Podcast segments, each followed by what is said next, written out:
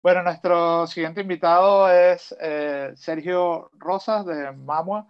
Eh, Sergio es egresado del Basque Culinary Center y trabajó durante varios años con Ricard Camarena antes de abrir Mamua, una dark kitchen que fue nominada este año al mejor restaurante digital por el portal de, Diego Coquillat. ¿Qué tal, Sergio? ¿Cómo estás? Hola, muy buenas, ¿qué tal? Oye, no sabía que, que usabas Hortatic. Creo que te lo... Sí, sí, sí, sí, sí, por supuesto. Es parte de, lo que nos ha aportado Lanzadera, el, conocer mucha gente y empresas que aportan mucho al sector de hostelería.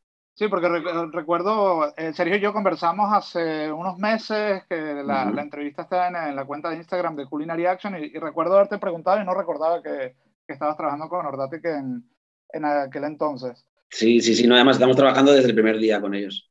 Ok.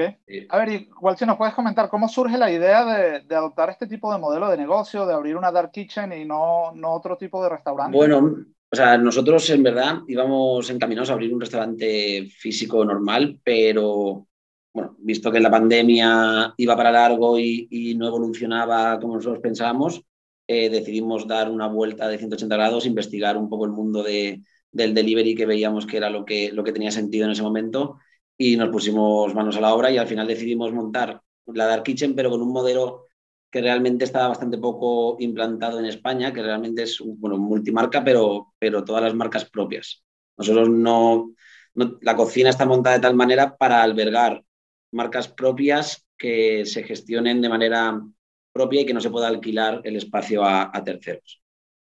Actualmente tenéis cuatro marcas, ¿no? Igual si nos puedes explicar. Tenemos, sí, tenemos tres marcas con las que trabajamos con los operadores, que es, bueno, una es de hamburguesas gourmet y, bocadillos gourmet, que se llama Pepitos Burger, la otra es Le que es de pollo frito y pollo a la brasa, y la última que hemos sacado es eh, Vegae, que es, bueno, está un poco más enfocada o ha evolucionado en los últimos meses a una cocina más de, de Middle East, de Líbano, Turquía y, bueno, la cuenca del Mediterráneo de, ahí. Y, y, luego tenemos una cuarta marca que realmente no trabajamos con los agregadores, la trabajamos de manera interna, la, publicitamos vía redes sociales y la comercializamos por nuestra web, que, bueno, son menús, menús completos, interactivos, para que la gente se acabe en casa y, que lanzamos una vez al mes. Sí que es verdad que ahora durante el verano lo vamos a dejar, vamos a dejar aparcado hasta septiembre porque creemos que no es una época en, buena para este tipo de productos y lo, y lo volveremos a comercializar en septiembre. ¿Y esto, esto en qué consiste? Como de... Son cajas son cajas que contienen un menú, un menú completo, que al final sí que es verdad que ahí nos hemos querido diferenciar eh, en, poder servir un, producto de calidad y mucho más elaborado que, a lo mejor las marcas propias, ¿vale? En cuanto, pues, bueno, hacemos cualquier tipo de carne, cualquier tipo de pescado, pero todo está preelaborado, envasado y empaquetado para que el cliente con un libro de instrucciones se lo pueda, se lo pueda terminar en casa. Como algo más premium, ¿no? Algo más premium y que sacamos una vez al mes y la, la idea que nos surgió, bueno, la primera que sacamos fue en Nochevieja y la idea que, que, teníamos era sacarlo en los, digamos que en, los, en las fechas señalizadas del calendario. Vale, que por cierto, este año los alumnos de, de, aquí del Vasculinari en, en, sus proyectos experimentales, eh, a los que le tocó en plena, en plena encerrona, eh, hicieron eso, sacaron menús de votación en, en cajas. Qué guay, qué guay, qué guay. Pues es un poco la idea, sí. Vale, y me, me, interesa saber, de cara a la operativa, ¿cómo, ¿cómo funciona una cocina que tiene tres marcas y que es only delivery? Claro, nosotros funcionamos. Bueno, nosotros realmente tuvimos la suerte de encontrar un local que montamos desde cero, pero que tenía unas características, yo creo que bastante óptimas para lo que hemos montado, porque nos daba pie a tener dos entradas, una para entrar materia prima y otra para, para expedición de pedidos. Entonces, en la primera zona del, local tenemos esta zona de expedición de pedidos y montaje de, bolsas y, atención al rider y atención al, al takeaway. Y luego detrás, justo, está la cocina. Nosotros en la cocina eh, somos cuatro cocineros, ahora mismo eh, en plantilla, eh, los fines de semana, entre semanas somos uno menos, y realmente no organizamos cada espacio de cocina por cada marca, sino que nos complementamos. Al final es, entiendo que, es como una partida, cada marca es una partida de un restaurante, pero y tiene su, pequeña zona, su, zona de la cámara, su zona del congelador, pero al final, al ser todas nuestras, compartimos almacén, compartimos almacén de packaging, etc. Y luego en cuanto a, promoción, redes, eh, ¿cómo, ¿cómo, se maneja esto? ¿Tenéis un community manager? Eh, bueno, trabajamos con una, con una persona freelance que sí que nos, que nos lleva todo el tema de las redes sociales y nosotros tomamos la decisión, porque aquí sí que es verdad que tuvimos, tuvimos bastantes dudas en cuanto a si abrir una cuenta de, de, Instagram o de redes sociales por cada marca o abrir una de, de, la marca Paraguas, que en nuestro caso es Mamua Kitchen. Al final nos decantamos por abrir la, el, las redes sociales y abrir solo una cuenta y enfocar todos nuestros esfuerzos y y todo y crear, unos, y crear un contenido que, que, creemos que puede ser de mayor de calidad eh, solo para una cuenta que para cuatro.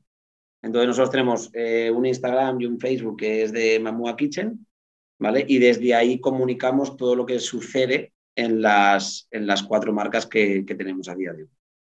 Y luego tema packaging y todo eso, ¿son, marcas completamente diferentes en cuanto a, imagen o, o si se ve mm. que son una familia?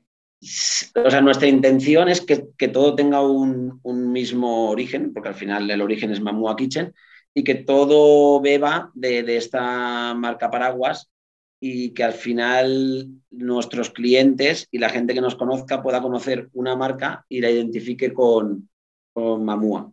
Entonces, eh, nuestra intención es crear Mamua Kitchen como un sello de calidad que englobe todas las marcas que saquemos eh, en el futuro.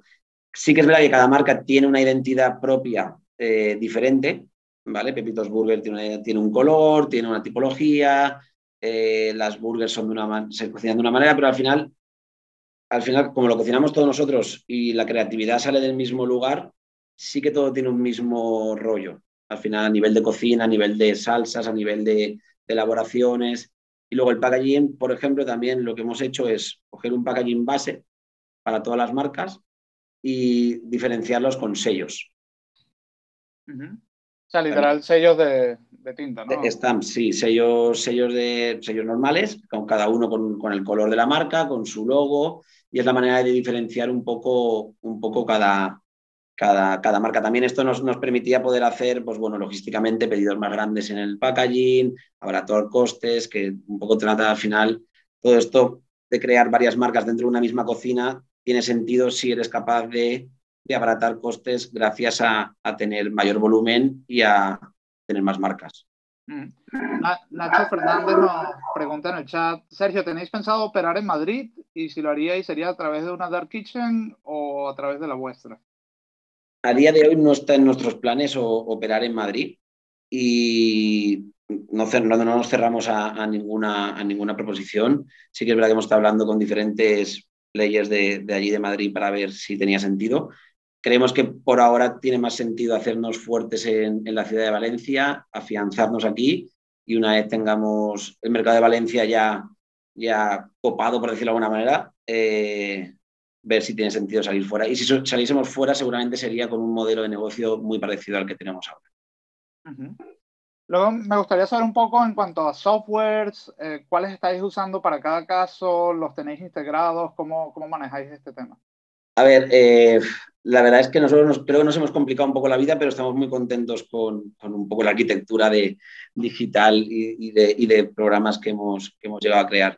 Por un lado tenemos un TPV, en este caso Stiller, que está integrado con Ordatic, ¿vale? Eh, luego tenemos para la, para la página web eh, Last Shop, ¿vale? que es como el proveedor realmente de, la web shop para, poder, para que los clientes puedan realizar pedidos directamente desde ahí.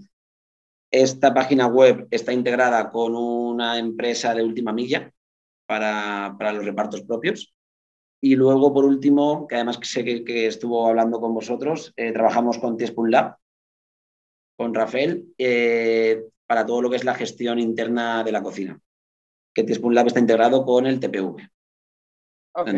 al final nosotros, desde el momento que haces el pedido por el software de gestión, ya todo está integrado y todo está en marcha. Y desde el momento que recibes el pedido se, descuenta de almacén, o sea, tenemos la gestión de almacén también integrada en, todo este, en toda esta arquitectura y, la verdad es que estamos muy contentos. Requiere mucho tiempo y esfuerzo que todo esto funcione bien. También es verdad. a nivel de software. Sí, sí, sí, sí. Em, a ver, aquí pregunta Carlos Diguero, muy interesante. ¿Crees que las dark kitchens pueden formar parte del turismo gastronómico de las zonas donde se desenvuelven, en este caso Valencia? Pues, pues nosotros ahora estamos intentando llegar a, acuerdos de partnership con, no con hoteles, porque entendemos que los hoteles tienen al final sus propios restaurantes y sus propios servicios de cafetería, pero sí que con empresas que gestionen apartateles, apartateles, apartamentos turísticos y demás.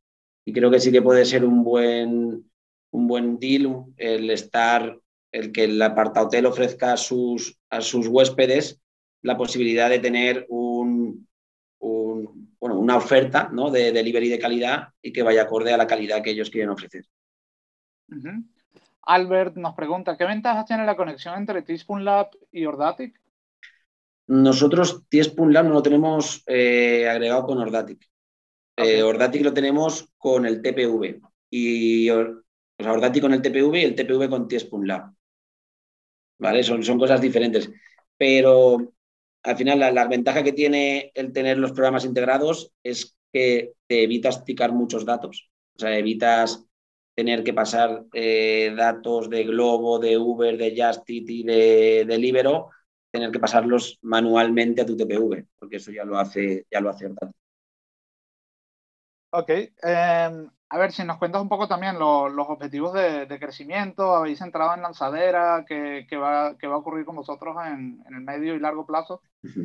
Bueno, a ver, nosotros en el medio plazo, que entendemos que es hasta el 2022, eh, lo que queremos es afianzar nuestras marcas, las que, tenemos, las que tenemos a día de hoy, afianzar nuestras marcas aquí en Valencia, en el mercado de Valencia, y luego estamos intentando, pues bueno, eh, hacer un estudio de mercado para conocer los, huecos de mercado de oferta que existen en Valencia eh, y las necesidades que puedan tener empresas como Globo, Uber, Deliveroo, etcétera, de, ofertas gastronómicas para ver cuáles tiene sentido que nosotros podamos, podamos rellenar.